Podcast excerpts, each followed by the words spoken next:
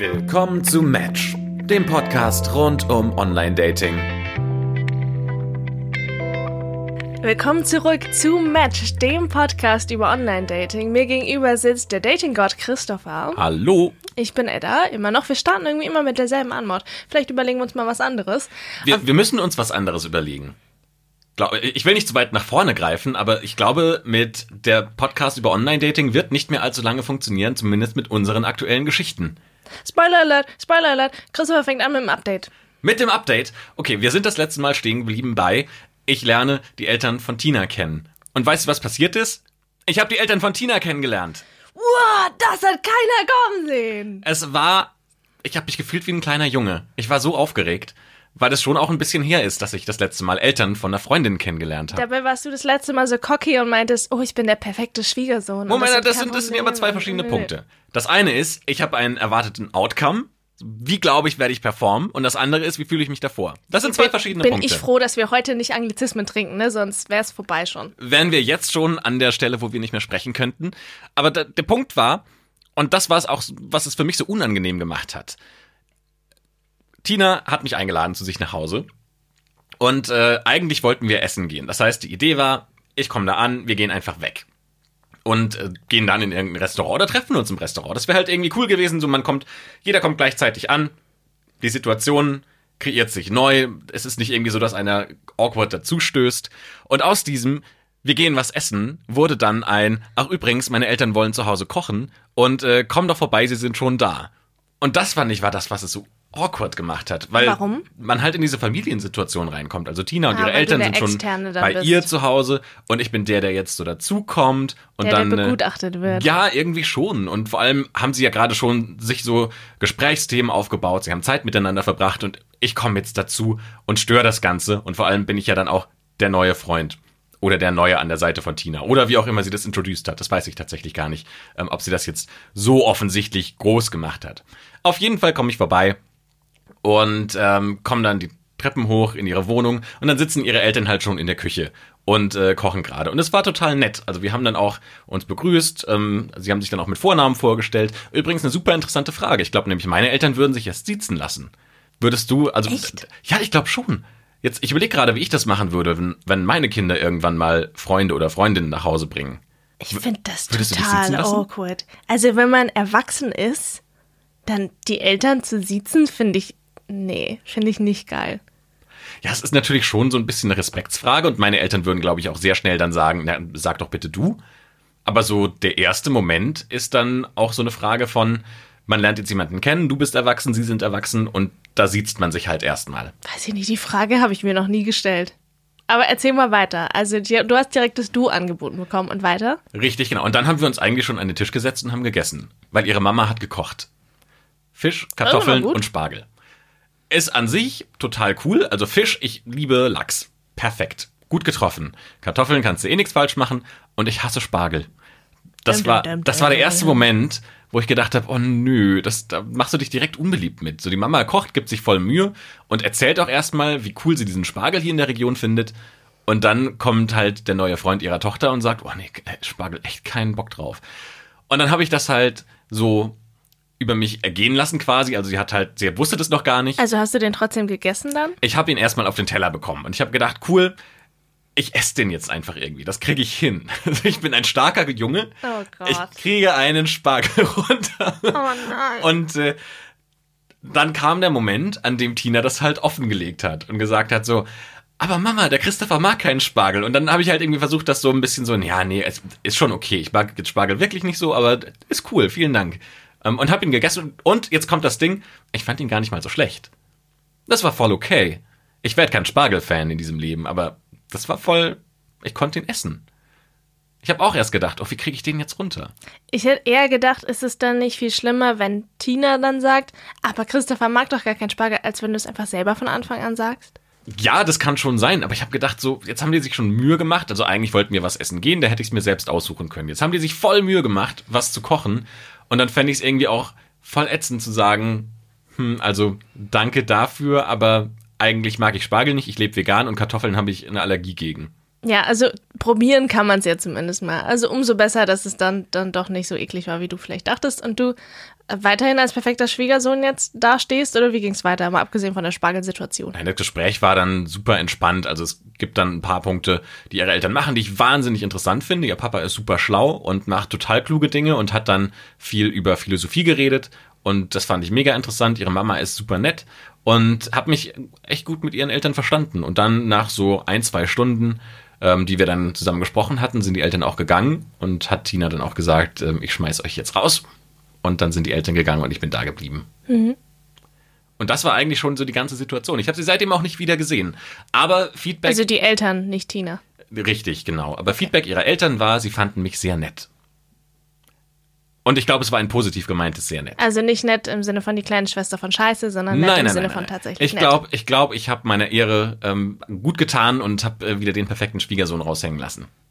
Angeber. ja, es, nein, ich meine, ich habe das letztes Mal schon gesagt. Ich glaube, was ich gut kann, ist mit, mich mit Eltern meiner Freundinnen verstehen. Und das hat auch wieder super funktioniert. Weil ich glaube, ich glaube, was wenige können, ist so, sich auf eine Ebene zu bringen, wo man dann, oder andersrum, ähm, ich glaube, was immer gut funktioniert, ist dann so, wenn du so eine Wir gegen Sie-Situation aufbaust und dann so zum Beispiel Kindergeschichten über deine Freundin erzählst. Oh, das liebe ich, ja. Ist tatsächlich, aber es ist einfach eine gute Art, um dann mit den Eltern zu bonden und Ja. man lässt sie so aus der Vergangenheit deiner Freundin erzählen und Ja. sie erzählen so ein bisschen, wie sie aufgewachsen ist. Ich und liebe groß Eltern ja ist. auch. Total. Und dann finden sie dich halt mega sympathisch. So lernst du ein bisschen mehr über deine Freundin kennen. Ähm, So sie findet das halt in dem Moment nicht so lustig. Ich fänd's für mich jetzt auch nicht so lustig, wenn meine Eltern anfangen, alle Kindergeschichten nochmal rauszukramen. Ach, geht eigentlich.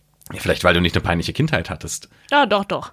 Aber So ist nicht. Aber ich, wa- ich weiß ja, wel- welchem Zweck das Ganze dient, von daher dann finde ich es okay. Das stimmt. Und für mich war das dann halt einfach so, ähm, nochmal interessiert nachgefragt, nochmal auch nachgefragt, was die Eltern so machen, weil die auch super spannende ähm, Dinge machen in ihrem Leben. Und ich fand das tatsächlich überhaupt nicht so awkward, wie ich es mir vorgestellt habe. Hup, hup, hup. Yes. Klingt nach einem vollen Erfolg, Christopher. Auf jeden Fall. Ich würde es zumindest so verbuchen. Und ich habe äh, jetzt auch kein negatives Feedback erhalten. Keine Beschwerden. Von daher bin ich erstmal happy, dass ich diese Situation überstanden habe. Huh. Aber wir haben ja am Anfang auch ein bisschen gespoilert und haben gesagt, wir müssen unseren Podcast vielleicht umbenennen. Von Match in Matched. Edda, warum? Upsi. Ähm, es ist so ein bisschen beschissenes Timing, ne? Also, Christopher, wie lange warst du jetzt Single? Vier Jahre. Ich war auch vier Jahre lang Single. Wenige Wochen nachdem wir diesen Podcast begonnen haben, sind wir jetzt scheinbar beide in einer Beziehung. What the fuck? Wie konnte sowas passieren? Also, dass ich jetzt in eine Beziehung komme, Edda, das hätte man also, also. offensichtlich. Ja, Na, hallo, aber Edda, wie, was ist los? Was ist passiert? Ich, ich weiß nicht. Ich bin immer noch, ist so verstörend. Ähm, und dann kommen wir auch gleich zum Thema unserer heutigen Folge. Ich komme da drauf auch noch nicht ganz klar. Irgendwie, also es war ja schon länger klar, dass wir keine anderen Menschen daten, Peter und ich. Wir waren ein Wochenende, sind wir zusammen verreist und das war alles super. Wir Aber haben wie uns lange kennt ihr euch? zu sechs Wochen. Okay. Wir haben uns mehrfach die Woche gesehen, jeden Tag irgendwie geschrieben, telefoniert etc. Also es war, es war eigentlich schon, für ihn war, glaube ich, von Anfang an klar, worauf das hinausläuft. Für mich in, in meiner Blase noch nicht. Und dann hat er halt irgendwann gefragt, sag mal du, ist das jetzt eigentlich mit uns was längerfristiges? Dann habe ich erstmal gelacht. Das, Das ist, ist- nicht die Antwort, die ihr hören will. Das ist die Antwort, die jedermann auf diese Frage, glaube ich, hören will. Ähm, dann habe ich, es ist so lächerlich, wie ungeschickt ich mich bei sowas anstelle. Dann habe ich ihn gefragt, wie er das denn sieht. Was natürlich bei der Frage, Edda, was ist das denn zwischen uns jetzt eigentlich, auch, auch schwer rauszulesen ist, was er will. Und ähm, meinte er so, nee, nee, mit einer Gegenfrage kommst du hier nicht raus. Ja, dachte ich, ja, verdammt, cleverer Mann, der Was weiß hast halt. du dann der- gesagt? Dann habe ich gesagt, ja. Schon. Ja, und Du siehst schon, an meiner Reaktion jetzt kannst du ungefähr antizipieren, wie das in der Situation war. Und das ist da, also. Und dann, äh, ja, hatten wir uns darauf geeinigt, dass das jetzt wohl sowas ist. Und weil ich ähm, immer Klarheit brauche, habe ich dann auch gefragt, wie, sind wir jetzt irgendwie ein Label? Sind wir jetzt irgendwie Freund, Freundin? Und dann meinte er so, wie siehst du das denn? Einfach mir denselben Move nochmal an, an die Stirn geklatscht. Einfach um mich zu ärgern. Ja, und wir sind jetzt in einer Beziehung und ich bin immer noch ein bisschen überfordert. Hast Von du so eine der rosarote Terminologie. Brille jetzt an? Hatte ich vorher auch schon. Ich finde den, also ich finde den ganz toll. Ist halt so, kann ich nicht Du anders sagen. strahlst auch so. Ja, weil das einfach ein ganz fantastischer Mensch ist und ich bin sehr froh, den in meinem Leben haben zu dürfen. Aber dieses, ich habe vier Jahre lang keinen Menschen meinen Freund genannt. Und das ist so, what? Und jetzt der? Ausgerechnet der, weißt du, das ist, ich bin selber noch ein bisschen überfordert. Und wie fühlt sich's an? Ist es mehr Angst? Ist das mehr Stolz? Ist das mehr Vorfreude auf das, was jetzt kommt? Angst ist es nicht.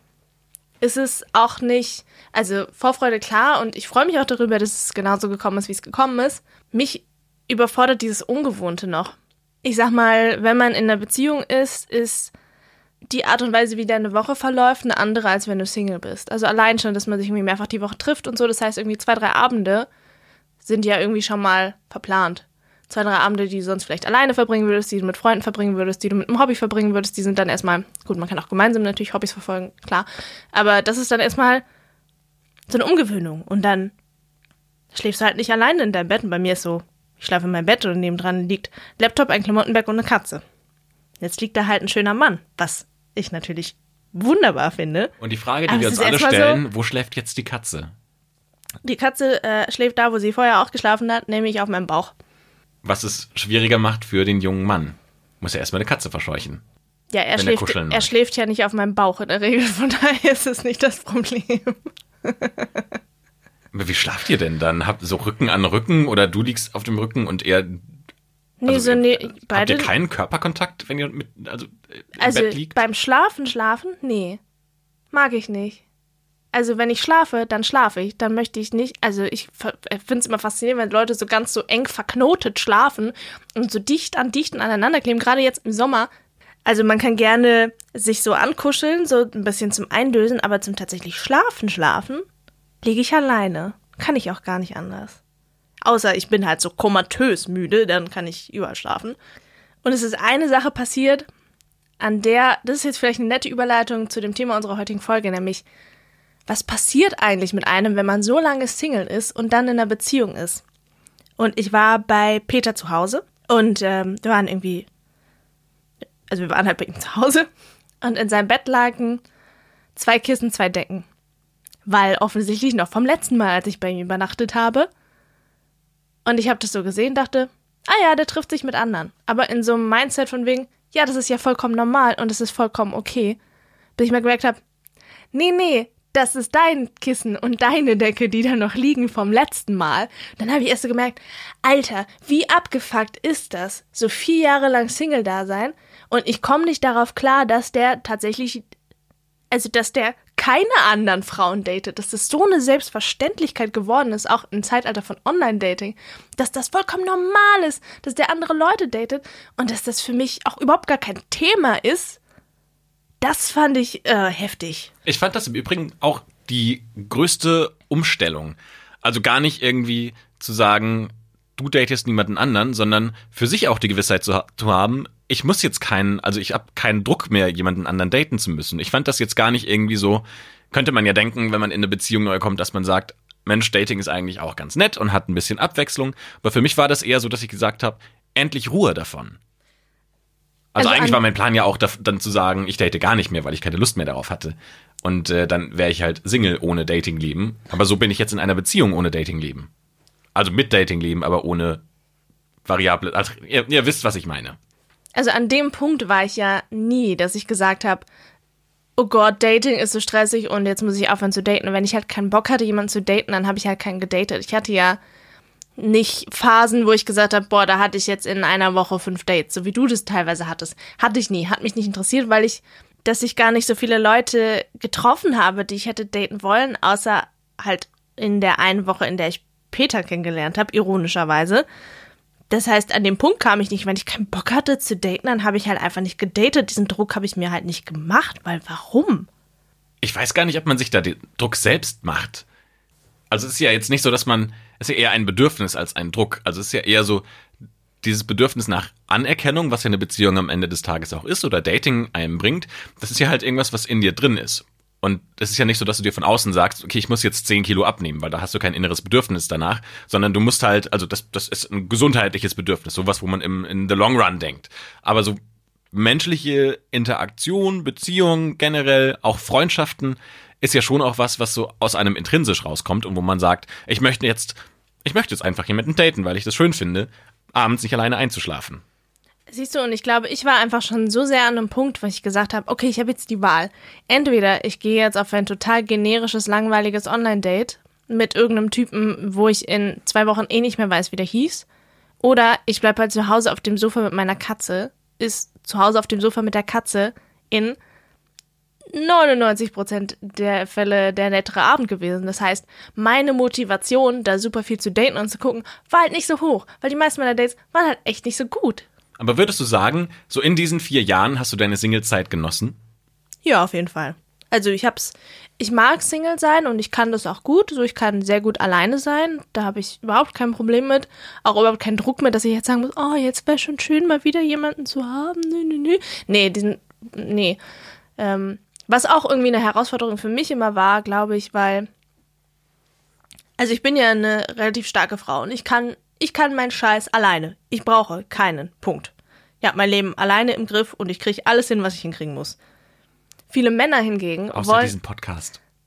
viele Männer hingegen wollen aber oder mögen das Gefühl, gebraucht zu werden. Und dieses Gefühl kann ich nicht glaubhaft vermitteln. Kann ich nicht. Bin ich nicht der Typ für. Ich kann meinen Scheiß alleine. Ich brauche dich nicht. Nett, dich zu haben. Und nett, wenn du da liegst, statt dem Klamottenberg, der Katze und dem Laptop. Aber ich schaff's halt auch alleine. Und das ist ein Gefühl, also das ist eine Message, auf die kommen halt auch viele Leute nicht klar. Ja, verstehe ich. Also, aber du redest jetzt eigentlich mehr darüber, wie andere dich dann wahrnehmen, oder? Ja. Und es gab tatsächlich nie den Moment, wo du gedacht hast, jetzt jemanden mal zu haben, das wäre schön. Auch nicht in den Geschichten, manche haben wir ja schon gehört, wo es dann nicht zur Beziehung gekommen ist. Ja, also ich kann jetzt nicht sagen, ja, Beziehung ist total doof und ich brauche nicht und ne, ne, ne. Klar, es ist schön, jemanden zu haben, aber ich muss keinen haben. Deswegen war bei mir dieser Antrieb von Dating gar nicht so hoch. Ich muss sagen, bei mir war das so ein bisschen wie diese fünf Stufen der Trauer.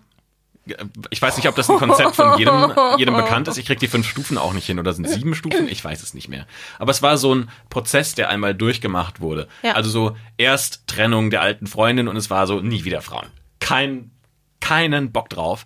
Ich werde ewig Single bleiben oder schwul, aber Frauen brauche ich nicht mehr. Eine äh, äh, kurze Zwischenfrage. Ja. Hattest du jemals was mit einem Mann? Nein. Okay. Carry on. ja. Ähm, und dann kam die Phase, in der ich gedacht habe, ach, jetzt eine Frau, das, ich, ich würde gern wieder mal zu zweit einschlafen und es wäre ganz toll, wieder eine Freundin zu haben. Und also ich hätte gedacht, ich würde gerne mal wieder bang, aber. Ja, das eine kommt mit dem anderen so und dann kam so ein bisschen die Phase, wo ich gesagt habe, mir ist einfach alles egal. So, ich habe keinen Bock auf irgendwas, es ist überhaupt gar kein Thema für mich in meinem Leben und dann ähm, ja, war da auch gar keine Motivation mehr von mir vorhanden, irgendwas in meinem Datingleben zu tun. Vielleicht so ein bisschen die Resignationsstufe. Und die hat sich dann weiterentwickelt in die Stufe, wo ich gesagt habe, so Leute, Jetzt ähm, Hände zusammengerieben und los geht's auf ins Datingleben. Ich bin jung, ich bin in Berlin, da muss doch was zu finden sein. Und das war so ein bisschen eine wilde Phase und die hat angefangen im letzten Jahr, im Herbst und ich bin dann mehr oder weniger spontan für drei Monate nach Barcelona gegangen und ähm, hatte da eine kurze Phase, wo ich gedacht hätte, oh, jetzt eine Freundin zu haben, das wäre so schön. Und da gab es einen ganz konkreten Auslöser. Und zwar bin ich auf ein Boot gegangen. Ähm, das habe ich geschenkt bekommen, war eine kleine Bootstour, ein Segelboot und das war so, wir gucken Barcelona im Spätsommer von dem Meer aus ähm, beim Sonnenuntergang zu. Wunderschön, super romantisch, so romantisch, dass auf diesem Boot genau drei Personen waren oder vier Personen inklusive dem Skipper, der uns da rumgefahren hat, nämlich ein Pärchen und ich. Das Pärchen hat nur Zeit mit sich verbracht der und ich Horror. Ja, die waren aber auch ganz nett, aber ich find's halt so ein bisschen awkward, weil du dann halt mit diesem Segelboot-Menschen ähm, deine Gespräche und deine Zeit verbringst. das und das Pärchen Die sind halt miteinander total ähnlich romantisch und du sind ein Skipper, yo. Jo, und der hat halt mega Mitleid Geiler mit dir, weil er halt auch denkt, so, jetzt ist der alleine da und er muss mit dem Pärchen die Zeit verbringen. Ich finde schon, wir haben das gut gemacht. Also er hat mir dann viel über Segeln erzählt und das fand ich super spannend und hat mir von seinen Geschichten erzählt, wie er Segelboote für Kunden von Europa über den Atlantik Es ist zu trotzdem USA eine traurige so. Geschichte, Christopher. Da kannst du den Segelbootmenschen in den Himmel loben, wie du willst. Ja, aber am Ende des Tages war es halt einfach tatsächlich so, dass ich gedacht habe, diesen Moment zusammen mit einer Freundin zu erleben, wäre einfach viel schöner gewesen. Und dann war ich aber da in Barcelona und hatte auch viel zu tun. Also es war jetzt Eventuell auch so, mit, mit einem Dampfbootfahrer. Vielleicht hat der nochmal andere interessante Geschichten zu erzählen. möglicherweise alles offen, alles möglich.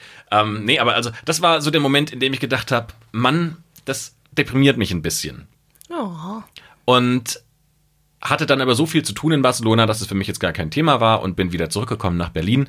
Und dann hat alles gestartet. Von ganz exzessiv Tinder, Bumble, OkCupid, das Ganze auch so ein bisschen betrachtet wie so ein Startup, dass ich gesagt habe, ich gucke jetzt mal, was funktioniert und dann ändere ich bestimmte Dinge und teste mal verschiedene Headlines oder verschiedene Inhalte meiner Beschreibung. Die ändere, ich ändere die Reihenfolge meiner Profilfotos, ich benutze neue Profilfotos und so weiter und so weiter. Und am Ende des Tages war das dann auch das, was zum Erfolg geführt hat. Aber die Phase dazwischen war einfach so in verschiedene, verschiedene Stationen aufgeteilt für mich, wo ich so von einer Emotion zur nächsten geschlittert bin oder rein, mich rein entwickelt habe. Und was war für dich die größte Umstellung vom Single-Leben zu in einer Beziehung sein? Ich glaube einfach tatsächlich dieser ganze Prozess von nicht mehr Tinder öffnen, nicht mehr OkCupid öffnen, nicht mehr Bumble öffnen, nicht mehr dieses Hin- und Her-Swipen, nicht mehr ständig die gleichen Gespräche führen.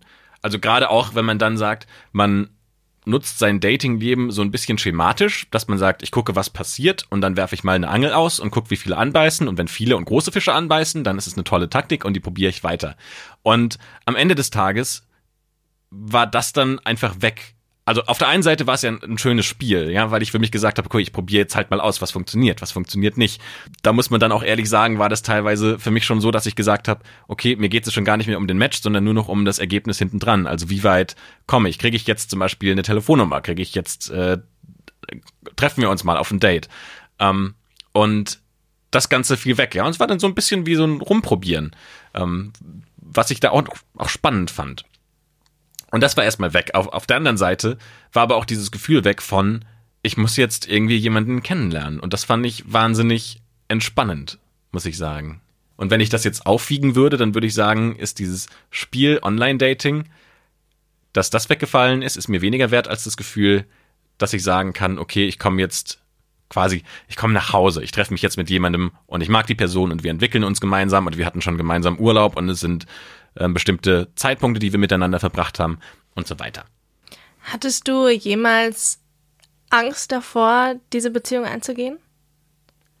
Weil die Frage, die ich mir halt stelle.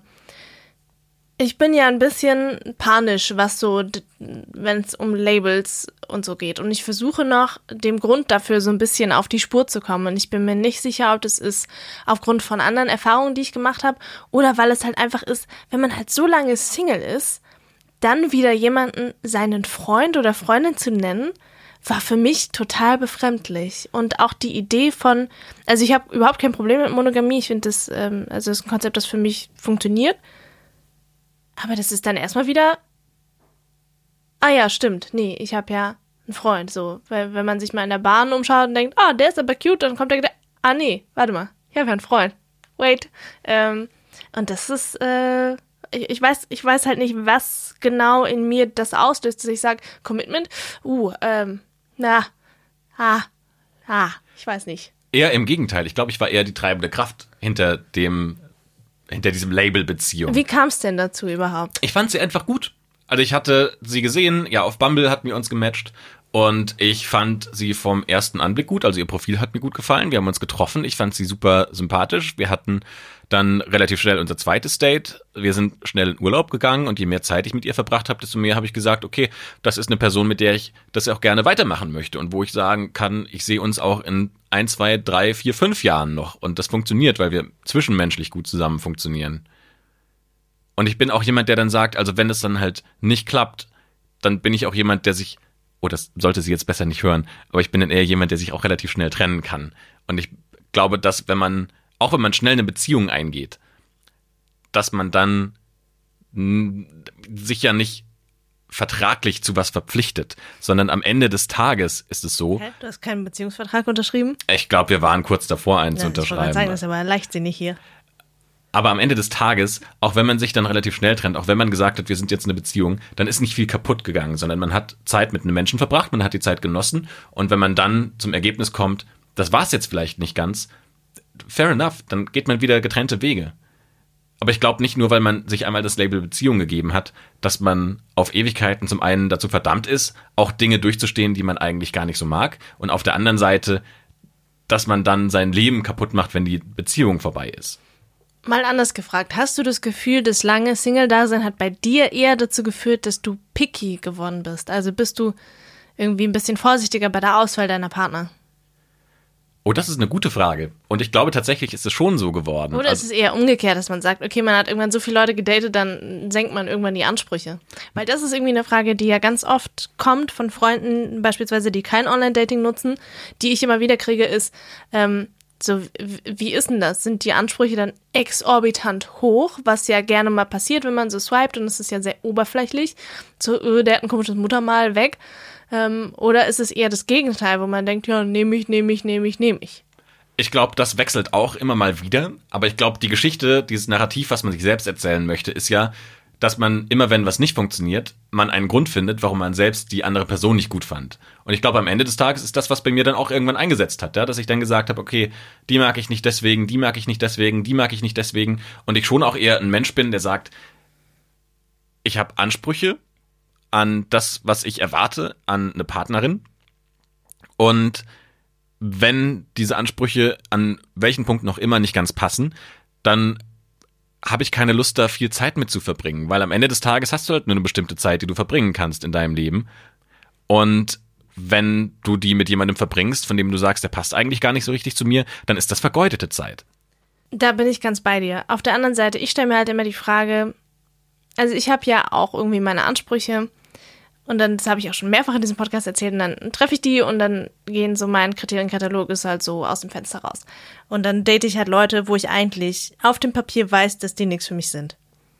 So, jetzt ja interessant, du sortierst die ja knall, in Anführungsstrichen mehr oder weniger knallhart raus. In, Ich indem bin- ich sie alle nach rechts swipe.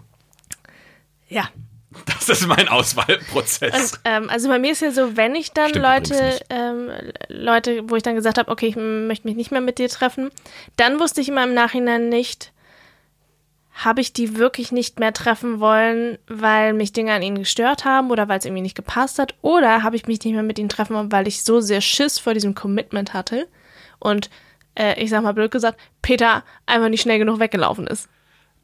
Also den Punkt hatte ich tatsächlich nie. Am Ende des Tages ist meine Haltung, wenn ich aus irgendwelchem Grund auch immer sage, ich will mich nicht mehr mit denen treffen, dann treffe ich mich halt nicht mehr mit denen. Und wenn es der Grund ist, dass ich so sehr Angst vor Commitment habe, dann muss ich halt erstmal diesen Punkt an mir selbst abarbeiten und dafür sorgen, dass ich wieder Commitment eingehen kann und rausfinden, warum das so ist. Und dann, dann erst würde ich mich wieder in die Lage begeben, dass ich sage, ich gehe Datings ein. Das ist es. Also diese, diese Angst vor Commitment ist halt auch die Frage, wo kommt das her? Kommt das daher, weil man wirklich das Gefühl hat, dass dieser Mensch nicht zu einem passt?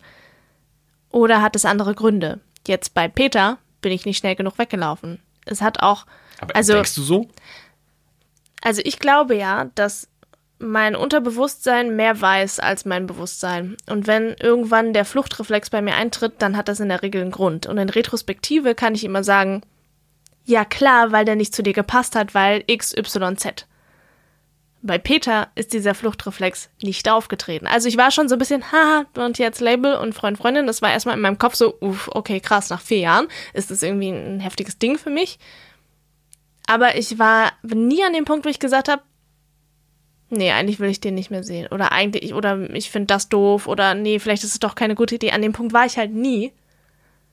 Von daher, Aber hier kommt meine Sicht auf die Dinge. Achtung, philosophisch. Ich glaube persönlich, dass man sich immer weiterentwickeln kann. Und gerade wenn du an so einen Punkt stößt, wo du immer und immer wieder drankommst, dass du sagst, ich habe Angst davor, in eine Beziehung zu kommen oder Angst davor, Commitment einzugehen, dann wäre für mich die erste Frage, okay, wie kann ich mich weiterentwickeln, dass dieser Punkt nicht mehr kommt, sondern dass ich dann, wenn ich mich da, wenn diese, wenn diese Situation erscheint, dass da ein Typ ist oder eine Frau, die ich super finde, und jetzt kommt die Situation, in der ich mich entscheiden kann, ich gehe eine Beziehung ein oder nicht. Und da kommt diese Angst. Wie kann ich schaffen, dass diese Angst nicht mehr da ist, sondern dass ich mich eher auf das freue, was danach kommt? Also ich glaube nicht, dass man so einen natürlichen Instinkt hat, sondern dass viele Dinge einfach auch gelerntes Verhalten ist. Und dieses gelernte Verhalten muss man auch sich weiterentwickeln. Und ich komme da auch gerade an Punkte, wo ich sage, es gibt jetzt einfach Dinge, wo Tina Sachen einfordert oder wo Tina bestimmte Ansichten hat, von denen ich weiß, die sind anstrengend für mich. Ähm, aber ich sehe das eher positiv. Ich habe letztens zu Tina gesagt, dass eine Sache, die ich wahnsinnig gerne an ihr mag, ist, dass sie nicht nur die Dinge sieht, die an mir gut sind, sondern die Dinge, an denen ich mich noch weiterentwickeln kann, um noch besser zu werden. Ich will das gar nicht in so einer qualitativen ähm, Schiene machen, dass man sagt, es Alter, gibt gute und schlechte also Menschen. es passt halt so gut bei euch zusammen, ne? So diese konstanten Selbstoptimierer, Prozess, Nee, ist, Designer. ist gar nicht so. Also ich meine, am Ende des Tages geht es halt auch fucking anstrengend. am Ende des Tages geht es ja auch darum, wie fühlst du dich auf dieser Welt? Und um das auch konkret zu machen, gibt es ein Ding, dass sie sagt, ähm, das hat sie mir im Urlaub gesagt, dass sie sagt, wie hübsch sie mich findet. Und das ist was, was ich in meinem Leben nicht oft gehört habe. Und dass sie gesagt hat, du könntest so viel mehr aus dir machen, wenn du anfangen würdest, dir mehr Gedanken über deinen Style zu machen. Und ich weiß, dass Style was ist, wo ich nicht gut drin bin. Ja? Dass ich keine Ahnung habe, welche Klamotten gut aussehen. Und deswegen nehme ich einfach die, die irgendwie passen. Und das passt meistens aber jetzt so in einem Gesamtkontext nicht. Ich versuche das aber, also sieht einfach nicht gut aus. Das weiß ich auch, aber ich habe auch keinen Bock, mir da Gedanken drüber zu machen. Und sie hat halt gesagt, du könntest so gut aussehen, probier doch jetzt mal Hemden zu tragen. So, und das war für mich irgendwie was, wo ich gesagt habe, oh, mich damit zu beschäftigen, I don't care. Aber ich weiß, dass sie was in mir sieht und ich sage, okay, ich finde, ich habe Spaß daran, mich dahin weiterzuentwickeln. Das finde ich, äh, ausgerechnet das Beispiel finde ich besonders interessant. Hast du das Gefühl, dass sie wirklich dir aufzeigen will, in welche Richtung du dich entwickeln kannst? Oder ist es ein in eine Richtung drücken oder pushen? Also inwieweit, also ich hatte durchaus auch schon Partner, wo ich gesagt habe, das ist ein hübscher Mann, aber vom Style, uh, nee, eher nicht. Und dann gesagt habe, komm, wir gehen mal einkaufen, Mäuschen. Aber ich weiß dann halt nicht, ist es eine Richtung, in die man einen Partner halt auch drängt, wo er vielleicht auch aus eigenen Stücken gar nicht so richtig hin will. Das sind natürlich zwei Punkte, die parallel miteinander laufen. Also natürlich, wenn wir jetzt bei dem Beispiel bleiben, gefalle ich ihr besser, wenn ich Hemden trage. So, das ist ja auch ein Eigeninteresse, das sie hat. Aber trotzdem sieht sie ja in mir, dass sie sagt, so, ey, du machst gerade nicht genug aus dir. Du kannst mit einem relativ einfachen Weg, indem du jetzt mal Hemden trägst, viel besser aussehen und einen viel cooleren Style haben. Ja, aber die intrinsische Motivation ist ja bei dir dafür gar nicht vorhanden. Du sagst ja, ja, ist mir halt egal, so ich habe keinen Bock mehr darüber Gedanken zu machen. Ja, das stimmt. Auf der anderen Seite sehe ich ja auch das Outcome, was sie aufstellt. Also so dieses, ey, du, du kannst, indem du dir jetzt nicht viele Gedanken machst, aber schon halt 80% besser aussehen. Und nicht dieser Standard-Hoodie-Guy sein, sondern jetzt ein Standard-Hemden-Guy. Und der Standard-Hemden-Guy sieht aber halt viel besser aus als der Standard-Hoodie-Guy. Und das ist natürlich was, wo ich sage, und wo ich ja auch, ich erkenne ja das Problem auch. Ich weiß, ich habe keinen Style. Aber mit so einem kleinen Schubser und einer kleinen Hilfestellung hilft sie mir ja damit deutlich weiter. Zur Veränderung nach dem Pareto-Prinzip. Ja, genau. Ich bin ja eher so ein 80-20-Typ. Wahrscheinlich sogar eher ein 90-10-Typ. Also, dass ich sage, ich habe nur Lust auf 10% des Inputs, aber ich will 90% Ergebnis. Oder 80-20. Weißt du was, wir können auch so einen so einen Business-Podcast starten, glaube ich. Ich ich glaube, wir könnten den einfach auch so weiterlaufen lassen und mal gucken, wer bemerkt, dass wir das. Scheiß auf Dating, wir reden jetzt über Business. Also, also ich glaube, viele Erkenntnisse aus dem Dating kannst du auch aus Business anwenden und umgekehrt. Ich sag eh immer, Dating muss man wie ein Startup anfassen. Und dann hat man Erfolg. Hast du das Gefühl, du hast so Marotten oder Angewohnheiten aus dem Single-Leben, die jetzt dir irgendwie begegnen? Ich glaube, was mir tatsächlich fehlt, sind freie Abende auf der Couch, weil die einfach selten geworden sind, weil man ja versucht, sein Sozialleben noch weiterlaufen zu lassen und dann die Beziehung kommt dazu. Also die Beziehung ist einfach eine Zusatzbelastung. Und es ist nicht so, dass sie was ersetzt, sondern sie kommt dazu. Und man muss irgendwie versuchen, sein Leben trotzdem noch im Griff zu halten. Und das ist anstrengend, weil du plötzlich merkst, okay, freie Zeit, ähm, die muss ich mir in meinen Kalender eintragen, damit ich mich selbst daran erinnern kann, dass es sie noch gibt. Aber das ist dann halt auch deutlich seltener geworden. Es ist jetzt vielleicht ein Abend in der Woche und nicht mehr drei.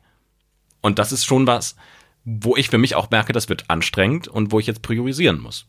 Aber hast du so nervige Eigenschaften, wo du halt Zu sagst, viele, boah, da, um muss ich, da muss ich mich jetzt zusammenreißen, dass ich das nicht vor Tina mache. Nein, nervige Eigenschaften, glaube ich, hat jeder. Und ich glaube, je älter man wird, desto wunderlicher wird man. Das lässt sich nicht verhindern, aber zumindest, glaube ich, funktioniert es dann, wenn die andere Person, mit der man zusammen ist, die Marotten aushalten kann. Hast, hast du was? Das klang gerade so, als ob du was hättest, was du jetzt äh, loswerden möchtest. Ich noch. bin halt ein Chaot so. Und er glücklicherweise auch. Das heißt, der findet es auch nicht schlimm, wenn es bei mir mal ein bisschen unordentlich ja, ist. du bist nicht chaotisch. Wie gesagt, du warst noch nie unangekündigt in meiner Wohnung. Du weißt nicht, wie der Normalzustand ist. Also du warst schon angekündigt in meiner Wohnung und ich glaube, es sieht in einem angekündigten Zustand in meiner Wohnung unordentlicher aus als in einem unangekündigten Zustand bei dir. Nee, nee, da glaubst, da glaubst du falsch. Ähm, und er ist, also Gott sei Dank ist äh, Peter das auch. Aber trotzdem, wenn der halt kommt, da muss ich jetzt zu, also in meinem Kopf will ich dann natürlich, dass meine Wohnung ordentlich aussieht und dass alles sauber ist.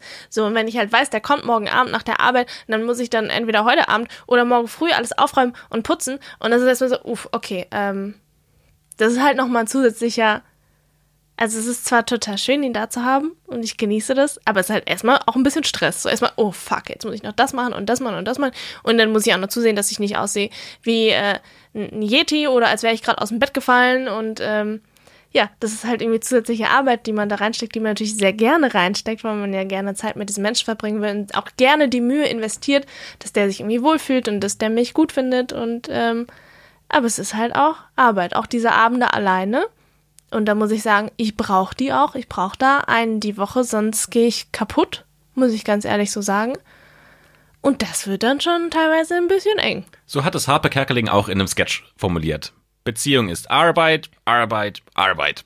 Also sehr schöne Arbeit, die ich sehr gerne mache, aber ja, ist halt erstmal, ist halt erstmal Arbeit. Ne? Single sein ist ein bisschen bequemer. Ja, die, die körperliche Arbeit ist die spaßige, aber die geistige ist ein bisschen anstrengend. So kann man das dann auf einen Nenner bringen.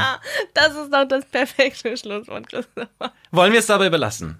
Wir wollen es dabei belassen. Und Gibt es nichts mehr hinzuzufügen. Sagen Dankeschön fürs Zuhören. Ihr dürft uns natürlich gerne abonnieren auf allen Plattformen, auf Spotify, iTunes, gerne auch eine Bewertung dalassen, da freuen wir uns sehr darüber. Neuerdings sind wir auch auf dieser und in Google Podcasts. Überall, wo Podcasts im Handel erhältlich sind. Vielen Dank fürs Zuhören. Wir hören uns nächste Woche wieder, wenn es heißt Match, der Podcast über das Online-Dating. Ciao! Toodles.